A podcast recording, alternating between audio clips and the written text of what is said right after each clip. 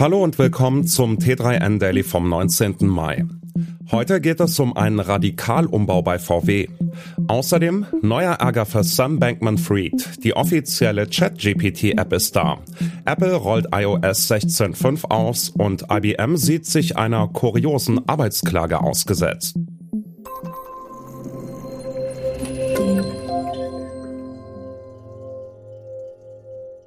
Volkswagen steht anscheinend ein radikaler Milliardenumbau bevor. Der Spiegel berichtet, dass mit einem Effizienzplan mehrere Milliarden Euro eingespart werden sollen.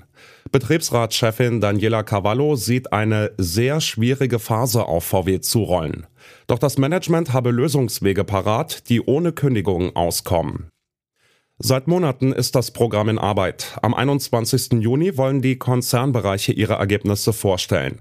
Cavallo warnt, die Märkte flauen ab, der Wettbewerb wird härter. Es gibt Hinweise, in welche Richtung das Milliardenpaket gehen könnte.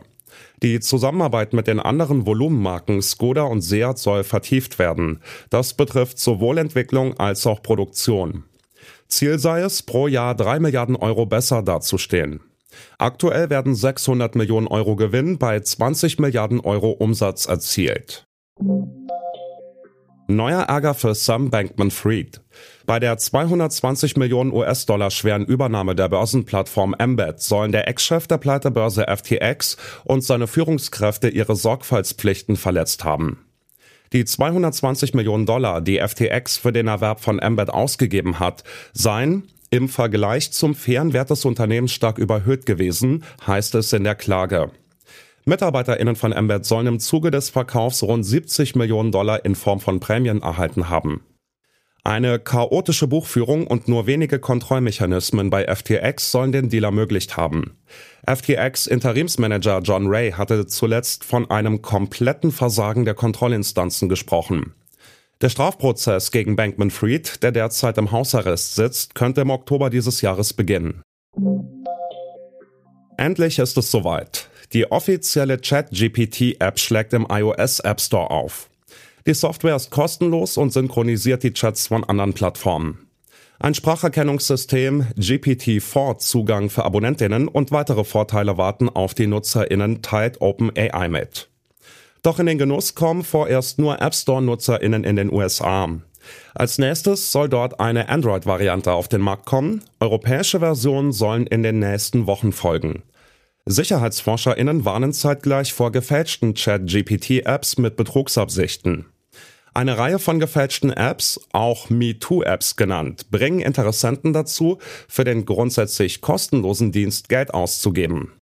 Um Fake-Apps zu umgehen, solltet ihr darauf achten, dass das offizielle App-Icon nur das schwarz-weiße OpenAI-Logo anzeigt und keinerlei bunten Schnickschnack. Apple-NutzerInnen aufgepasst. iOS 16.5 ist da und steht zum Download bereit. Es dürfte eines der letzten iOS 16 Updates sein, bevor Apple Anfang Juni auf seiner Worldwide Developers Conference iOS 17 ankündigen wird. Laut Apple bringt iOS 16.5 einige Verbesserungen und Fehlerbehebungen für das iPhone, wobei das Update weniger umfangreich ist als die Aktualisierungen auf iOS 16.3 und iOS 16.4. Ein neues Feature ist der Pridefest-Hintergrund für den Sparbildschirm zu Ehren der LGBTQ Community, die traditionell im Juni Pride Month feiert. Zudem wird die neue Registerkarte Sport in die Apple News App integriert. Begleitet wird das Update auf iOS 16.5 von macOS 13.4 und watchOS 9.5. Beide OS-Versionen erhalten abseits des Ziffernblatts allerdings kaum Neuerungen und sind auf Bugfixes fokussiert. IBM sieht sich einer Klage ausgesetzt, die für Aufsehen sorgt. Ein IBM-Mitarbeiter klagt auf eine Gehaltserhöhung, obwohl er seit 15 Jahren krankgeschrieben ist. Bisher erhält er 75 Prozent seines letzten Gehalts, doch das ist ihm zu wenig.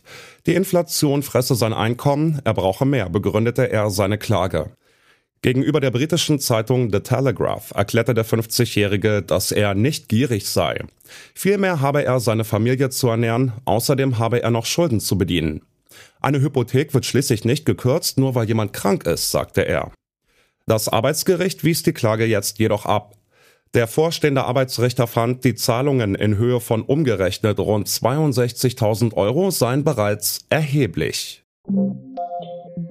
Das war schon wieder mit dem T3N Daily für heute.